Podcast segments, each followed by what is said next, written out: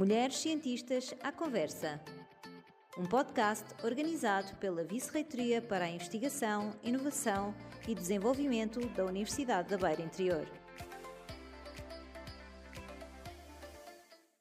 Voltámos às mulheres cientistas à conversa e já tenho comigo Ana Margarida Ferreira com um percurso. Meu Deus, como é que nós vamos falar disto em 10 minutos, não é? Não faço a mínima ideia, mas, Mas obrigado pela certeza. gentileza. Ana Muito Margarida, hum, foi o design, no início, que chamou a sua atenção. E continua a ser. Vai Quando- ser. uh, Sim, mas depois disso já abarcou tantas outras coisas. Sim. Mas quando é que percebeu que era por aí e porquê que foi por aí? Bem, para começar, de facto, tenho um percurso múltiplo que diria que o que me atrai no design é de facto a capacidade de fazer coisas, ou seja, não só ter uma sensibilidade particular um bocadinho com o que nos rodeia, mas também ter aqui toda a capacidade projetual, de criatividade, para, com base nisso, dar resposta assim, a vários desafios, a muitos desafios que temos à nossa volta. De facto, ao longo deste caminho, quais é que foram os principais desafios? Não gosto da palavra dificuldades, prefiro desafios. Também. O que é que teve que lidar de forma mais premente?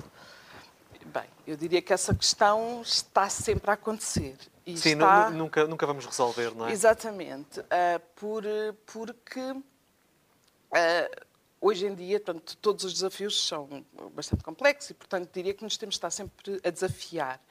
Ah, de qualquer maneira, assim, os mais emblemáticos do meu percurso passou precisamente pela minha capacidade de ah, sair um bocadinho da minha zona de conforto, não é? é Aliás, todo esse percurso que vai um bocadinho de muito virado para o mundo mais artístico, mais das ciências sociais, como depois de repente das engenharias, ah, de todas as questões mais ah, de natureza desde tecnológica à sociedade e, portanto, a capacidade de trazer tudo isso e fazer sentido em design. Pronto, Exato, é que mergulhar em áreas tão diferentes, mantendo este denominador comum que é o design, não deve ser fácil. Pronto, diria que atrás disso está uma enorme paixão pelo que faço, não é? E, portanto, por dar cada vez mais significado ah, a essa atividade e também, diria que relevância social, visibilidade ah, em todos os outros agentes Claro. sociais, e isso tem sido um percurso ah, de uma área que eu acho que pessoalmente ah, sou suspeita, claro, mas ah, hoje em dia já está bastante assumida, mas que tem vindo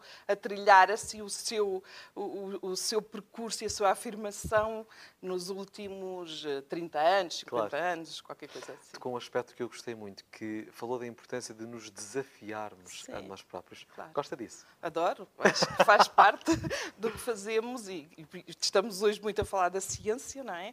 Ah, seja da ciência, aliás, esse debate até interessante em design, porque é muito questionado se o design é uma ah, área científica E ou é ou disciplinar. Eu não Para vou si, responder, si. não vou responder aqui. O que eu posso responder, e tem sido a minha prática, tenho tentado aprender todos os dias nesse sentido, é a trazer o maior rigor que a ciência nos pode ensinar e, portanto, ir buscar, e essa também é uma das belezas do design, eh, que é, ah, muitas vezes nós dizemos, não tem objeto de estudo, mas ah, tem depois, em cada situação, um problema desejavelmente bem definido, ou vamos definindo no percurso. Claro. E, portanto, obriga-nos, com alguma estratégia, por isso que está desafios, a ser capaz de ir percebendo em cada situação ou projeto concreto o que é que faz sentido trazer para cima da mesa para dar sequência a esse desafio, é? E ser consequente. Claro. No que diz respeito a fazer ciência, ao longo da sua carreira, notou que o ser mulher na ciência evoluiu? Sim, eu acho que essa questão hoje está mais evidente, há mais promoção, fala-se mais nisso.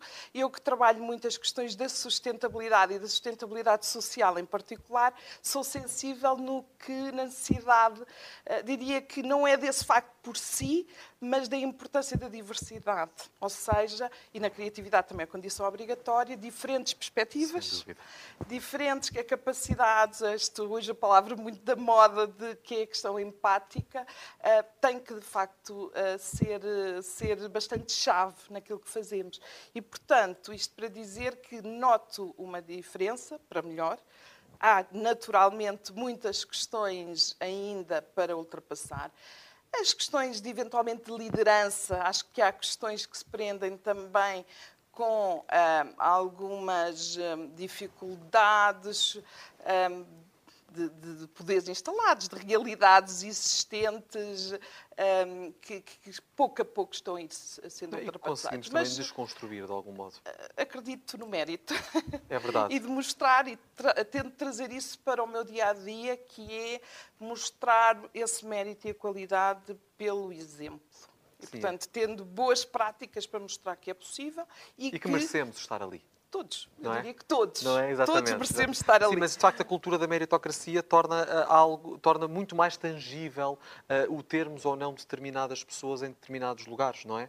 Uh, e, e, acho que aquilo que acabou de dizer espalha isso muito bem. É mais transparente. É mais transparente, precisamente. Não é? Há ali um conjunto de, de, de, objetivos bem claros à partida que são uh, absolutamente indiferentes ao género. Exatamente, precisamente.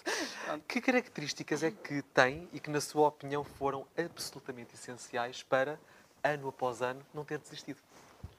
Ok, é uma excelente, uma excelente pergunta. A primeira, de facto, que é incontornável é ter o privilégio de fazer o que adoro. Pronto, e isso faz toda a é diferença, é não é? Aquela eterna coisa de correr por, eh, por, por gosto. gosto. Também cansamos, mas pronto, mas continuamos. Mas não é, não é relevante o suficiente Exato, para é isso, desistir, ou amanhã dúvida. respiramos fundo e estamos cá novamente. Pronto. Essa eu acho que é uma questão. Uh, a outra é, de facto, perceber que, e tenho uma convicção profunda, serei, como digo, altamente suspeita, de que o design pode fazer a diferença. E uh, como gosto muito, muito de, de, trabalhar com as outras pessoas, aliás, toda a minha atividade centra-se na área do, do, da inovação social, do uhum. design uh, participado, da, da sustentabilidade, trabalhar com outras pessoas é, é, é incontornável. E, e é um gosto.